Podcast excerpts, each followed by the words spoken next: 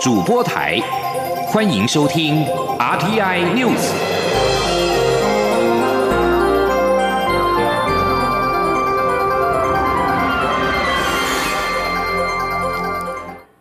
各位好，欢迎收听这节央广主播台提供给您的 RTI News，我是陈子华。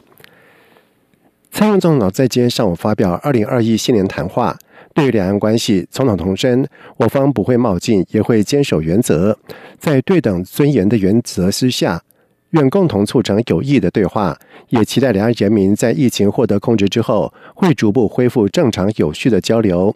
总统也以英语感谢国际对于台湾的支持，并且强调，台湾一直都会是国际社会不可或缺的一员。记者欧阳梦平的报道。蔡英文总统在新年谈话中表示，从全球战略的角度来看，台湾的地位越发重要，而两岸关系的稳定已不只是台海两岸关注的议题，更是攸关印太区域稳定的议题，而且已经是全球焦点。尤其过去一年，对岸的军机、军舰在台湾周遭频繁活动，不仅冲击两岸关系，更对印太地区和平稳定的现状造成威胁。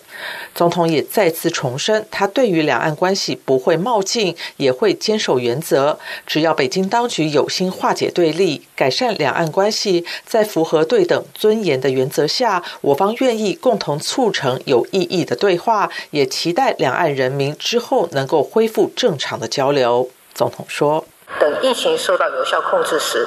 我们也期待两岸人民会逐步恢复正常有序的交流，增加理解。”减少误解，处理两岸事务，我一贯的原则就是共同讨论，找出方法，务实解决问题。蔡总统还特地以英语向全球表示，台湾很自豪能和国际社会一同并肩对抗疫情带来的种种挑战，并一再展现台湾 can help。他并强调，台湾是国际间一股良善的力量，而且不管现在或未来，一直都会是国际社会不可或缺的一员。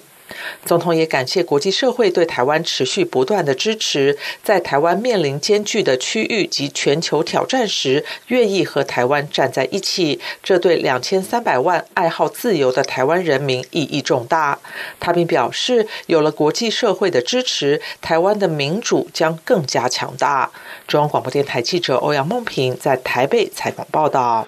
而关于开放来猪进口的议题，总统表示，这个难题已经没有回避的空间。他以最谦卑的心情请国人体谅，他身为总统，必须为台湾布一个永续生存的局，必须将眼光放远，克服未来更多的挑战。同时，总统表示，台湾所面对的不只是贸易问题，世界局势正在变化。他身为总统，都必须更加的谨慎，在复杂多变的国际局势当中，为台湾布一个永续生存的局。所以，他必须把眼光放远，行动上步步为营，因为未来国家发展还有更多挑战需要克服。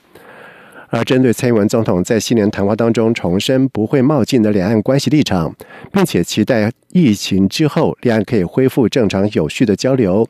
对此，民进党团干事长郑云鹏表示，台湾经济成长独步全球，基本上已经和中国脱钩。蔡总统仍愿意在对等的原则下和中国对谈，将让国际更加信任台湾。而国民党立委陈以信则是表示，蔡总统对北京不再疾言厉色。透露出对两岸关系稳定的期待，他对蔡总统未来两岸政策可能转向不感意外。记者刘玉秋的报道。蔡英文总统在二零二一年新年谈话时重申，处理两岸事务的一贯原则就是共同讨论，找出方法，务实解决问题。总统并说，等疫情受到有效控制时，期待两岸人民会逐步恢复正常有序的交流，增加理解，减少误解。对此，民进党团干事长郑运鹏认为，疫情期间两岸旅客往来减少，但台湾整体经济看不出负面影响，可见官方互动之外，民间交流正常，台湾经济发展基本上与中国脱钩。在此之下，蔡总统仍期盼两岸能恢复正常交流，将能让国际放心且可预测。哦，甚至台湾现在经济成长还是独步全球，那对中国面对到全球不信任。而且经济前景不明朗的一个状况，所以我想这些都会改变到台湾国人对于两岸关系本质上观念的不同了。而蔡总统在这个时候还是愿意呃秉持原则，然后希望呼吁说，对在对等的前提之下，两岸其实可以对话。那我觉得这个方向上可以让国际更加信任台湾。是一个成功的元旦的两岸讲话。国民党立委陈以信则说，蔡总统对北京这番话不再疾言厉色，透露出对两岸关系稳定的期待。而他对蔡总统未来两岸政策可能转向，并不感到意外。陈以信说，他早在十二月八号举办的台美日国会议员英语论坛上，就已提出三点未来预测，包括美中关系渐趋和缓、美台关系走向低调、两岸关系重回现状。蔡总统的新年谈话是印证了他先前预测的第一步。未来若在除夕谈话、五二零就职演说等谈到九二事实、九二认知，也不需感到奇怪。时代力量党团总召邱显智则说，肯定蔡总统维持两岸和平稳定的架构，但与中国维持一定程度的交流下，确保台湾的自主性也很重要。期盼政府积极处理华航证明、护照改版等问题。中广电台记者刘秋采访报道：政府开放来住所引发的争议，蔡文总统在今天在新年谈话当中向国人温情喊话，期盼国人体谅这是政府再三斟酌的决定。而对此，民进党团书记长庄瑞雄认为，蔡总统身段柔软，期盼民众的体谅，有助于化解紧张对立。不过，时代力量党团总召邱显志则是认为，政府应该设法加强源头把关。清楚标示，才能够让民众真正安心。记者刘玉秋的报道。来猪进口政策引发在野党强烈抗争，相关争议迟迟未歇。蔡英文总统特别在新年谈话中表示，开放来猪是历经三任政府的难题，已无回避的空间。他要用最谦卑的心情，请所有国人同胞体谅，也希望大家能够理解，开放来猪是政府再三斟酌后的决定。对此，民进党团书记长庄瑞雄认为，莱猪已经通过国际公告科学标准，但国人仍有疑虑。蔡总统此刻向国人温情喊话，有助于降低朝野紧张态势与民众忧虑。前面一直谈说，等着扫除贸贸易上的一个障碍，还有说台美关系的一个提升，似乎国人知道了。啊，但是呢，啊，也需要总统更柔软的一个身段呢，来把这紧张的关系把它给化解掉。那透过这样元旦的一个谈话，我觉得很好哎。总统知道民众在想些什么。不过，时代力量党团总召邱显志则说，来猪涉及国人健康问题，应该清楚标示有来无来，让民众有选择权比较重要。邱显志重申，进口猪肉标示产地没有意义，应该建立公开的网站。公布超过安全剂量的来猪进口资讯与直接开罚，才能消除民众对来猪政策的食安疑虑。说我们是反对开放来猪进口啊，那现在这个九个行政命令都已经合备的情况之下，那当然就是说你要去严格的去把关，然后让让民众可以安心，就是说这个这样的健康不没有问题，而且让民众有一个选择的权利，部分应该要清楚的去表示出来啊。国民党立委洪孟凯则说，马政府时代能挺得住压力，坚持牛猪分离，但蔡总统却全盘接收。洪孟凯并说，国内有七成民意反对来猪进口，难题与民意孰轻孰重？若挡不住美国压力，就要开放来猪，这样的政府是不及格的政府。中央广播电台记者刘秋采访报道。而另外，新北市长侯友谊在今天到环桥购物中心板桥车站乌来显实示范专区视察。对于蔡英文总统表示以谦卑的心情请国人体谅，侯友谊表示，人民最卑微的请求就是有选择吃不吃的权利。他愿意诚恳的和中央携手合作，同意将是否含莱克多巴胺标示清楚。中央流行疫情指挥中心在今天公布，台湾新增三例境外移入武汉肺炎 （COVID-19） 的确诊病例，分别是从印尼跟美国入境。而统计目前国内累计为七百零七例境外移入，五十六例本土病例，三十六例端木舰队，两例航空器感染以及一例不明。另外一例移除为空号。确诊个案当中有七个人死亡，六百八十二人解除隔离，一百一十三人住院隔离当中。而中央流行疫情指挥中心也在今天表示，中国上海卫生单位在近日公布有一例来自于台湾的武汉肺炎的病例，在经过比对之后，确认这个病例就是在去年十月曾经确诊的案五五二，成为台湾输出复阳的首例。指挥中心将提供相关的资讯给中国大陆，作为后续治疗的参考。记者陈国维的报道。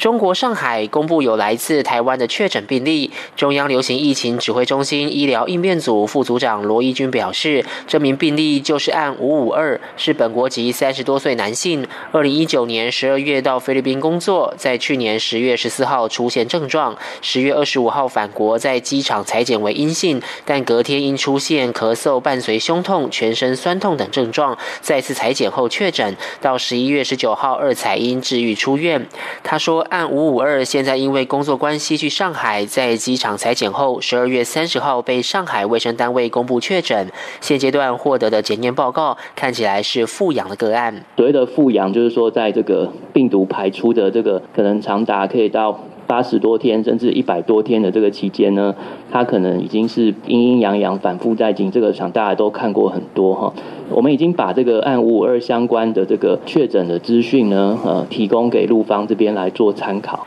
罗一军说明，中国大陆对于确诊者是先在医院集中观察十四天，再居家观察十四天。由于当地也处理过很多复阳的个案，所以借由通知这名确诊者有复阳情形，希望可以减少按五五二在医院接续被隔离的机会。罗一军也提到，按五五二因为当时在台湾已出院，不具传染力，所以国内卫生单位评估不需要框列接触者。不过，按五五二的公司这两天有透过自费裁剪。检验公司里曾与他接触过的二十名员工，目前有十六人检验完毕，都为阴性，其他人还在检验中。由于指挥中心已评估这是一起治愈不具传染力的个案，所以预期这二十名员工都不具传染风险。中央广播电台记者陈国伟台北采访报道。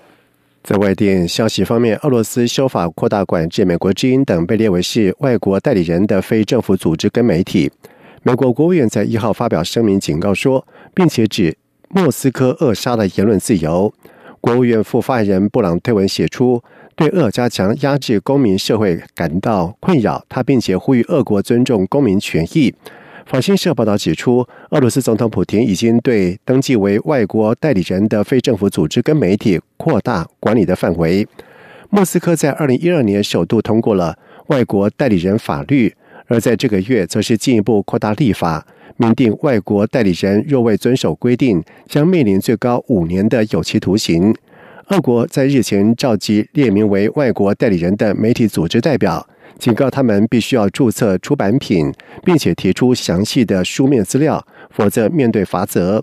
而被俄罗斯列为外国代理人的媒体，包括由美国出资建立的自由电台、自由欧洲电台和美国之音。美国因为二零一六年总统大选已有俄罗斯干预影响，二零一七年由克里姆林宫资助的今日俄罗斯电视台在压力之下登记为外国代理人之后，俄罗斯也开始将一些外国的媒体列为外国代理人。澳洲在今天修改国歌的歌词，把年轻改为团结一致，借以回应各界所的要求，承认。澳洲原住民是世界上最古老而且持续存在文明的事实。澳洲总理莫里森表示：“我们生活在原住民的古老土地上，汇集了超过三百多个国家祖先和语言群体的故事。澳洲的国歌也应该反映出这一点。我们过去所做的改变，以及今天宣布的事，我认为都已经达成这个目标。而数十年来，澳洲一直致力于原住民和解。”澳洲原住民早在五万年前就已经抵达此地，早于英国殖民统治。澳洲把每年的一月二十六号定为国庆日，这一天是欧洲人首次登上澳洲大陆的日子。但是对于澳洲原住民来说，这天是入侵日。在美国以及全球各地掀起“黑人的命也是命”的运动之后，澳洲也开始关注原住民赋权的问题。而修改澳洲国歌歌词的想法，是在二零二零年由新南威尔斯的州长贝雷吉克利安所提出来的。他认为继续唱“我们年轻又自由”这句歌词，忽视了原住民数万年的文化跟遗产。他的观点得到了原住民以及政治领袖的支持，促成了这次国歌修改的内容。以上新闻由陈子华编辑播报。这里是中央广播电台。台湾之音。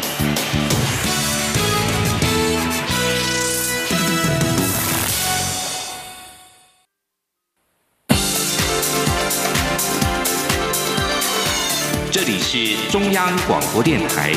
台湾之音，欢迎继续收听新闻。现在时间是晚上的七点十五分，欢迎继续收听新闻。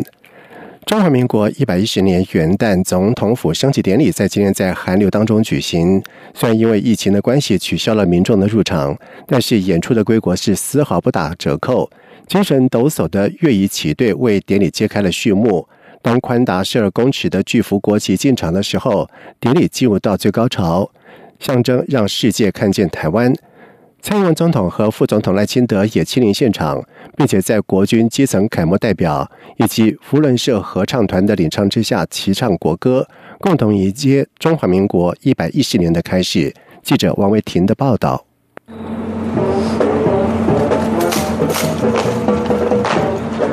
民国一百一十年元旦总统府升旗典礼，一号清晨五点，在建国中学和北一女中乐仪旗队充满节奏感的演出中揭开序幕。今年元旦升旗活动以“二零二一台湾有你”为主题，代表挥别疫情肆虐的二零二零年，迎接新的二零二一年。除了将感谢与新年的祝福献给国人之外，也希望台湾继续团结一致。和往年不同的是，因为疫情的影响，府前元旦升旗典礼临时取消一般民众进场，改为线上直播，所有演出者也全程戴口罩。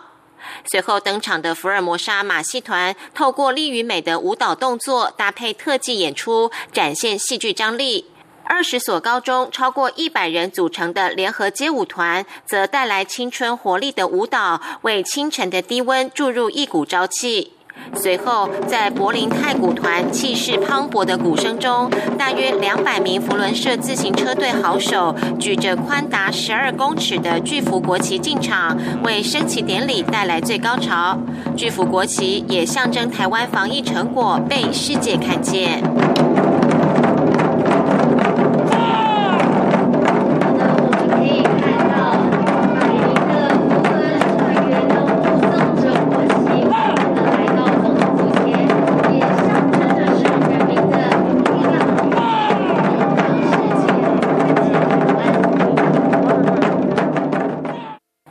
在国防部三军一队整齐划一的操演中，蔡英文总统、副总统赖清德抵达升旗典礼现场，并在国军基层楷模和佛伦社合唱团的领唱下唱国歌和国旗歌。包括台湾佛伦人元旦升旗典礼委员会总召集人陈茂仁、立法院长游锡坤、考试院长黄荣村、监察院长陈菊、总统府秘书长李大为、国安会秘书长顾立雄和台北市长柯文哲等。都出席升旗典礼，在元旦清晨的微风中，国旗缓缓升起。蔡总统和赖清德也步上舞台，向参加典礼演出的人员挥手致意。除了迎接中华民国一百一十年的开始，也感谢国人在防疫的配合与努力。升旗典礼最后由辅仁大学啦啦队、醒吾科大嘻哈舞团和红道国中管弦乐团呈现轻松活泼的舞蹈和演奏，也替中华民国一百一十年元旦升旗典礼画下完美的句点。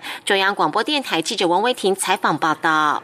中华民国一百一十年总统府元旦升旗典礼在今天早上圆满的落幕。因为疫情的因素，在今年取消了一般民众的入场。又因为碰到寒流来袭，再加上防疫需求，必须要全程戴口罩，对表演团体来说都是不一样的体验。记者王维婷的报道。中华民国一百一十年总统府元旦升旗典礼一号清晨在低温中登场，因为疫情的关系，今年取消一般民众入场，也是首度没有民众参加的总统府元旦升旗典礼。少了民众的热情，总统府前广场顿时变得冷清许多。但是表演团体还是卖力表演，演出水准丝毫不打折扣。北一女中乐仪旗队踏着整齐的步伐，精神抖擞的演出抛接枪招牌特技。旗队同学则挥舞着大旗，在空中画出一道又一道优美的弧线。北一女中乐队队长沈明璇受访时表示，虽然少了观众的呼声，但是相信大家都在看网络直播，替表演者加油打气。而为了落实防疫，除了吹奏乐器的同学之外，其他的乐队成员演出全程戴着口罩，利落变换队形，也成为很特别的演出经验。沈明璇说。呃，多少会有一些失落，因为少了一些观众的欢呼声跟支持声。可是我们知道，他们一定在线上陪着我们一起完成这个演出。比较大的挑战就是，其实我们是走图，所以很多虽然不需要呃吹奏乐器，可是他们就是心肺功能上里面还是会面临很大的挑战，就是要自己去调试呼吸这个样子。北一女中一队队长陈新宇表示，一队演出动作比较多，抛枪接枪不断，而且丢枪的高度比较高，都需要用许多力气，还要随着音乐走位。不少同学都因为戴着口罩而有晕眩的问题。陈新宇说。戴口罩演出，还有没有民众，就是在没有民众的状况下表演，也是一个蛮特别的回忆。一对白枪的部分，他们丢的枪高会相较于其他人比较高一点。那他们其实，在排演的时候就有反映到，说戴着口罩，其实因为跟平常练习的状况不太一样，会有一点晕眩的问题。但是他们就是也为了全民的健康，就是试着克服自己的困难，然后去适应戴口罩演出这样子。今年元旦碰上寒流来袭，清晨低温不到十度。北一女中愿意起队同学们身穿短裙、单薄的表演服装上阵，抗寒工作不可少。北一女旗队队长陈新雅表示，因为寒流的关系，临时加穿演出服装，也在不影响外观下穿裤袜保暖，同时也增加热身时间，以免受伤。中央广播电台记者王威婷采访报道。英国发现武汉肺炎变种病毒引发了全球的恐慌。中央流行疫情指挥中心在今天表示，其实从武汉肺炎 （COVID-19） 爆发以来，共出现了四种主要的变异病毒株，而其中以英国变异株以及南非变异株最有可能成为下波主要的流行株。指挥中心将持续掌握相关的动态。记者陈国维的报道。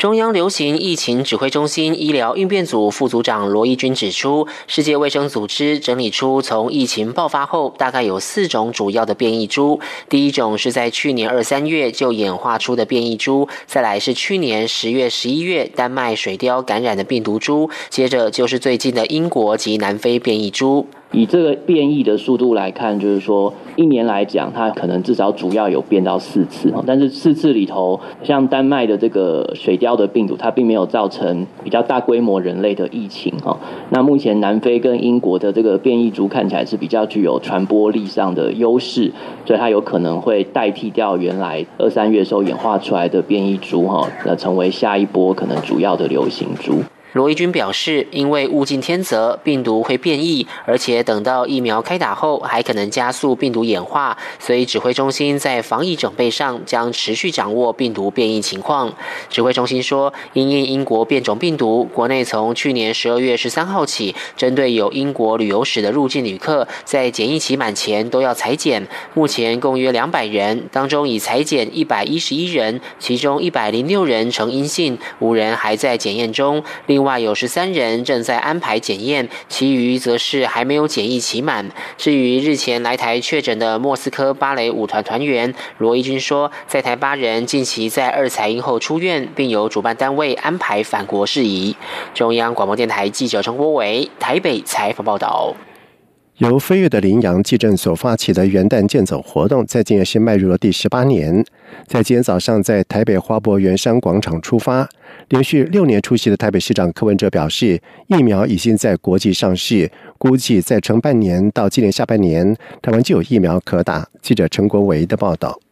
元旦一早，包括台北市长柯文哲、体育署长张少熙及国民健康署长王英伟都前来台北花博圆山广场参加健走活动。柯文哲在致辞时表示，他当市长后连续六年都来参与元旦健走，早晨在河滨公园走走，PM 二点五也很低，可以安心运动。他说，二零二零的年度代表字是疫情的疫，并不意外。其实现在疫苗已经上市了，我估计的哦，大家再撑半年，大概七八月这个。疫苗，欧美国家打一轮就会打到台湾来了，所以我们大概再撑个七八个月哈，大概整个全世界就会脱离这个疫情的这个阴影哦。张少熙则说，这是二零二一年第一场大型的全民运动活动，台湾防疫做得这么好，让他身为台湾一份子也感到非常骄傲。健走的时候健康之外，我们踩踏的每一寸土地，我们为我们的土地来祈福，然后能走出自己的健康，走出自己璀璨的未来。今年的健走路线全程约七公里，因应防疫，这次主要开放线上报名者参加，不鼓励民众临时到现场参与。基政表示，提升自我免疫力是对抗疫情的关键，而规律运动就是提升免疫力最有效的方式。中央广播电台记者陈国伟台北采访报道。美国总统川普在一号宣布延长移民以及工作签证禁令到二零二一年的三月底，以保护美国本土劳工。由于禁令在民主党总统当选拜登上任之后仍然有效，拜登就职之后是否会调整还有待观察。川普在一号签署行政命令，指出可文 -19 武汉肺炎继续严重损害美国人生计。有鉴于此，他宣布将在二零二零年十二月三十一号到期的移民与工作签证禁令延长到二零二一年的三月三十一号。川普在二零二零年四月二十二号宣布暂停接受移民六十天。并且在六月二十二号将禁令延长到年底，并且暂停签发 H1B、L1、H2B 以及部分的 J1 等短期非移民的工作签证。而拜登将在一月二十号正式的就任，一号这项禁令效期将会延续到拜登的任内。由于拜登曾经公开表示反对川普的移民政策，拜登政权交接团队发言人沙奇表示。拜登就职之后，将迅速采取行动撤销在就职日前尚未生效的川普政府有害政策。接下来进行今天的前进新南向。前进新南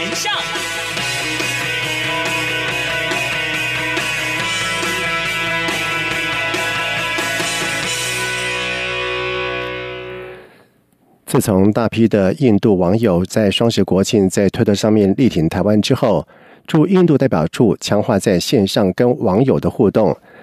在三十一号，在官方推特账号 Taiwan in India 的上面发出了一支短片，以一桌印度的佳肴和美酒搭配英文跟印地语的字幕，在二零二零年的最后一天，向所有的印度友人献上了新年的祝福。而驻印度代表处推文表示。台印关系将会继续在双边已经建立的贸易跟投资、科技以及文化与教育，还有其他领域的强大基础上持续扩大发展。这是驻印度代表处首次尝试以多媒体的方式，在印度民众最常用的数位社群媒体平台上，向印度民众献上新年祝福。而在印度和中国部队在五月初开始在拉达克边境对峙至今。以及中国驻印度大使馆在“战狼”外交之下多次公然干涉印度媒体以及言论自由之后，大批的印度民众透过了推特等社群的媒体，在今年中华民国双十国庆的时候留言力请台湾，并且呼吁强化台印关系。外交部和印驻印度代表处也借着这些社群媒体和印度的民众热烈互动。驻印度代表处表示。为了增进台印相互了解以及人与人的交流，在未来将会更着重在社群媒体平台和印度民众的互动，增进双边民间的情谊。中华电信继和泰国国营电信 GAT 签订合作备忘录 MOU 之后，传双方将设立合资公司，发展四 G 以及五 G 的行动业务和智慧城市等商机。中华电信并且和台达电、光阳集团跨产业结盟，布局新南向。中华电信积极布局新南向商机，既深耕越南，现延伸市场到泰国。在二零一九年的十二月，和泰国国营电信 CAT 签署 MOU，双方将在今年的一月五号举办中华电信跨产业大联盟西南向记者会，正式对外宣告新进度。中华电信董事长谢继茂、总经理郭雪义、泰达电董事长海英俊以及光阳集团董事长柯胜峰都将出席，并且和泰国电信进行远端连线。中华电信和泰国电商 CAT 二零一九年就签订 MOU。消息表示，CAT 跟 TOT 合并成为 NT 之后，与中华电信的合约关系可以顺利接续。双方的合作不只局限于在 IT 等智慧城市领域，也会有四 G、五 G 行动网络的合作。而这也是中华电信布局西南向以来首度参与行动业务。以上新闻由陈子华编辑播报。这里是中央广播电台台湾之音。